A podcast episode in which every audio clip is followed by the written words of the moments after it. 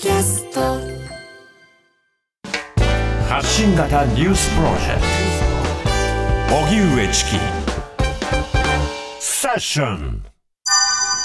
能登半島地震死者213人。政府は激甚災害指定。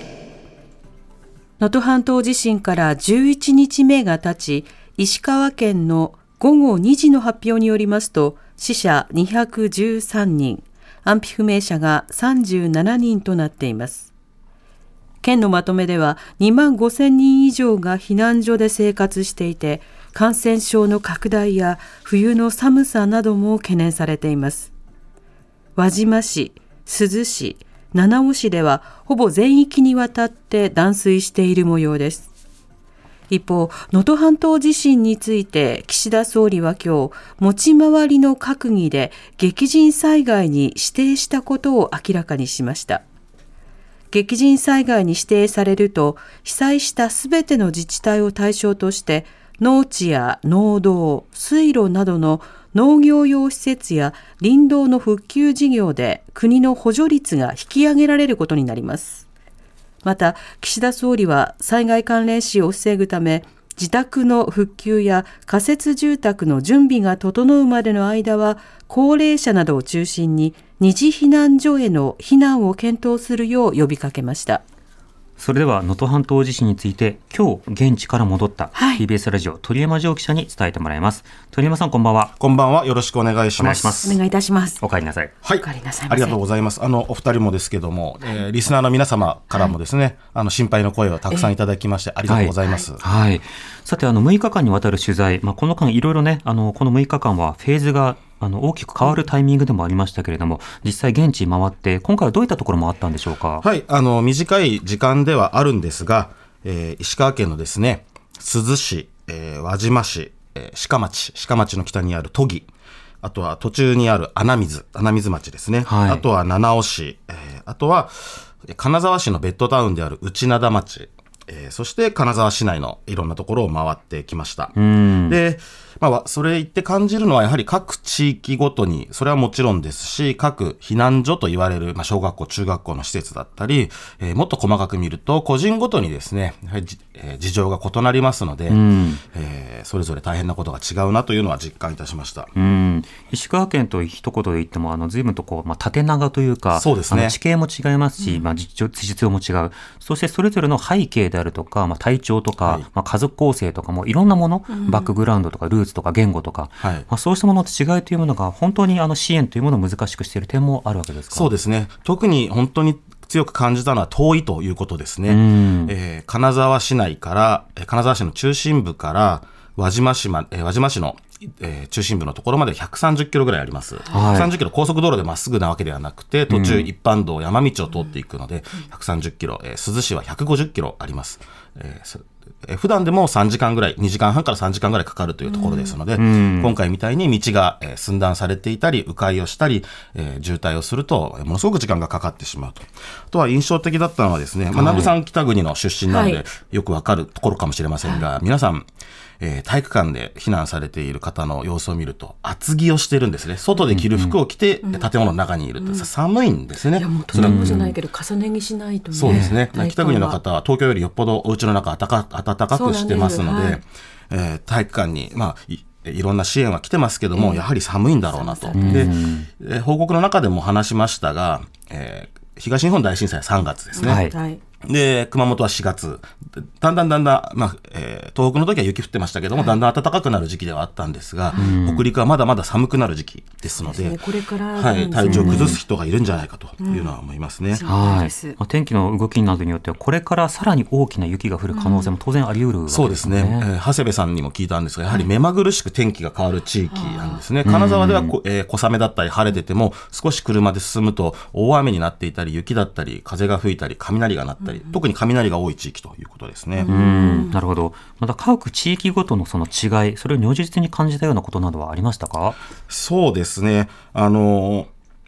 金沢に近いところの方は、はいやはり家が壊れたり、水道に、えー不備があったりしても、金沢に行ったりして、一旦、えー壊れたえーお家に帰るっていうことができたりするんですけども。買い物に行ったりとかして補給することが。買い物行ったり、うんえー家を見たりとかっていうのの、まあ、時間が短く済むんですが、やはり鈴とか輪島から高齢者だけで道が悪い中、軽自動車に乗って段差を乗り越えて物を運んだり、人を運んだりって、あとは大変なダメージを受けている人たちがさらにお金を使うっていうことですよね。それも非常に負担が大きくなるということなので、えーそれは本当に奥、えー奥能登にいる方と、えー中の方にいる方と、えー金沢に近い方と、それぞれ大変な事情があるなというのは感じました。うん。まあ、災害の時はよくレジリエンスという言葉聞くと思います、まあ、回復力ですよね。これあの地方自治体にそもそも NGO があるのかとか、はい。あるいは若い人がどれだけいるのかとか、通信がどうなのかとか、地形なのかによって、がどうなのかによって随分変わるわけですが、なかなかそこでも課題があるという感じですか？そうですね。あとは避難所と呼ばれている小学校とか中学校、これひ避難所っていう言葉あるんですけども、避難の専門の施設ではなくて、はい普通に小学校とか中学校にある程度、まあ、前もって準備をしてあったりしてはいるんですが、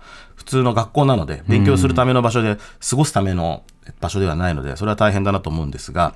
やっぱり若い方たちとか、体がまだ動く人は、どうしても動けるので、一旦町の方に、まあ、親戚の家とかに避難して、えだんだんだんだん、えー能登の先の方に近づくと、そういった小学校、中学校では高齢者ばかりになってくるっていう風景がよく見られました。で、今後、私は入らなかったですが、老人介護施設なども、えーもともと老人、えー高齢者の方がたくさんいるはい。というとこですから、そこの、えー対応というのを考えると、本当に大変だなと思いますね。避難できる方が子どものことなども含めて避難するとなると、短期的にこの二次避難の間、高齢化率などが高まる可能性も可能性は非常に高い。いと思います。でやはり、あの、町に一旦、えー連れていくというのは非常に合理的なことなので、そうした方がいいなと思うんですが、やはりそれは、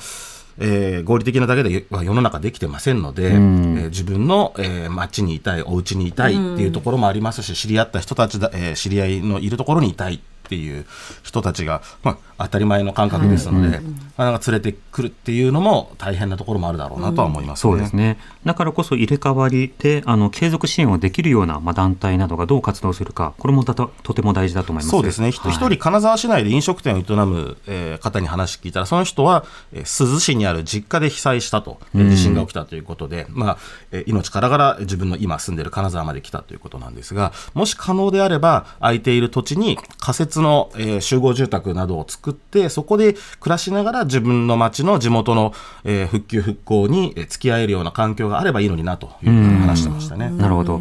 今、あの、二次避難呼びかけているさなかで、まあ、はい移動されている方もいる、いる一方で、なかなか離れられないという方もやはりいらっしゃるわけですか？そうですね。やはり、あの、お家の仕事がある方ですとか、んお家を守らなきゃいけないっていうのもありますし、あとは、避難所になっている学校とかですと、結構学校の先生が、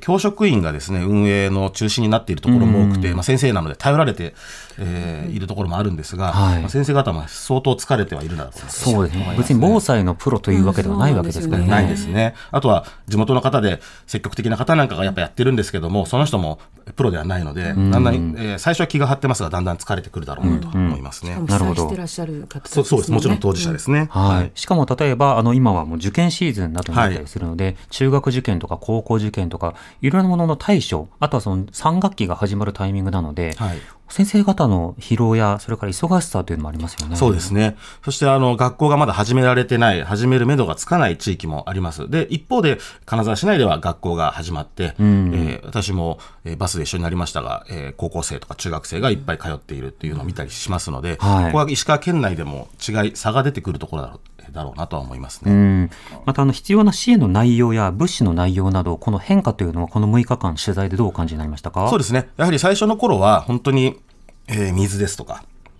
食料とか毛布とか、そういったもう本当に、えープリミティブなものが必要になってくるってなるんですけども、うん。だんだんだんだん、はい、居住環境とか、えー生活環境を向上させるためのものが必要ですし、やはりありがたいし、カロリーが取れますが、同じものばかり食べているわけにもいかないですので、そういったものが必要だなというのは思いますね。そうですね。例えばあのいろんなところからキッチンカーが来たりしていてね、あのいろんな国のルーツの方が例えばケバブを提供したりとか、いろんなことはいがあったりしましたけど、あお肉だとかあ変わった味だとか相当あの反響もあるみたいですね。ありましたね。私見たのは七尾の小学校で奈良のラーメン屋さんが来て、ラーメンの炊き出しをやってたってありますが、はいえー鶏ガラのなんか、えー鶏そばですっていうふうにおお店の人言ってたんですけども、そのえー食べた、えー高齢の女性の方が若い子にあれは何味なんだって言って豚骨かとかそういう話をするみたいな感じでちょっと一人と盛り上がりもできたので、なかなか普味段食べないラーメンの味なんかもいいのかなと思いますね。うん、なるほど。また、あの、情報が現地の方に届いていないというようなことを当初から課題になりました。はこれはどうでしょうか？そうですね。やはり若い方はスマートフォンでいろんなものを見るっていうのもあるんですけども、電源が制限されている、えー状態では、なかなかそうやっていろんなものをいっぱい探して、えーどれが今自分に必要かなって思う。あの、全体のこう、えー被害者数とかか、倒れた建物の個数っていうのも重要な情報ですけど、自分にとってはあのあの道が繋がったとか、あそこで水配ってるっていう情報が必要なんですが、そうですよね。それがなかなか、えーわからないっていう方はいました。で、途中、数日経ってから、全国紙など、えー地元新聞も含めて新聞を長官持ってきましたっていうのをやったり、テレビ、えーラジオを聞いたりというのもあったりするんですが、やはりそれ、えーそうやった広めの情報だけじゃなくて、個別具体的な情報をやっぱ欲しいという方も多いですね。あのドラッグストアが何時から、あのガソリンスタンドが何時からとか、そうしたきめ細やかな情報というのは、全国ネットのメディアには向いておらず、やっぱりローカルの FM であるとか、あるいはその災害 FM、あるいは壁新聞のようなものが、ね。あのこれまでの災害では重視されましたが、今回見ていてどうでしたか？そうですね。やはり、えっ、と、中学、その避難所になっている中学校の入り口を見ると、いろんなものが付箋だったり、えー模造紙に書かれて貼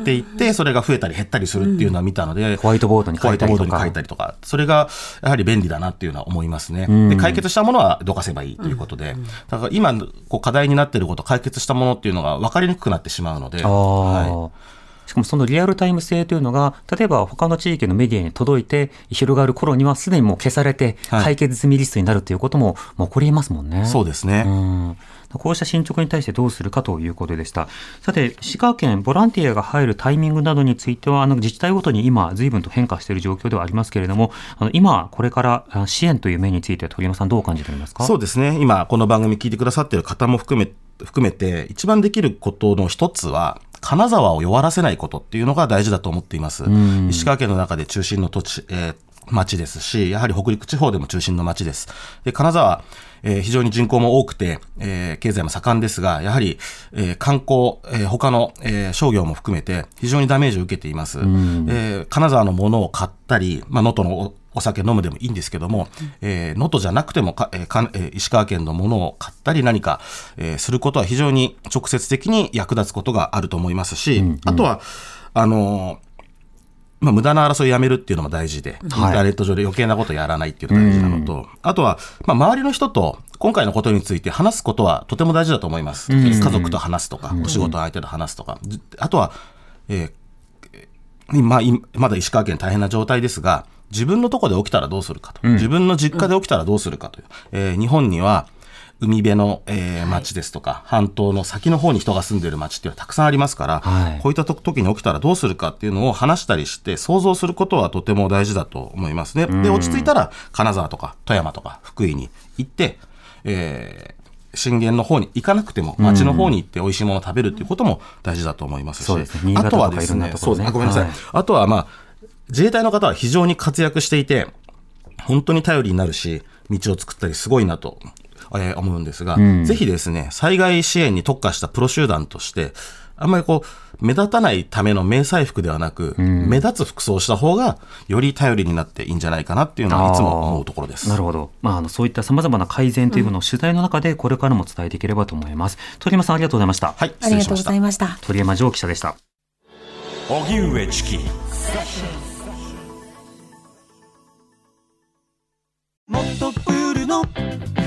スポットライト。誰一人取り残さない社会をキーワードに。ゲストをお招きしながら勉強するやつ。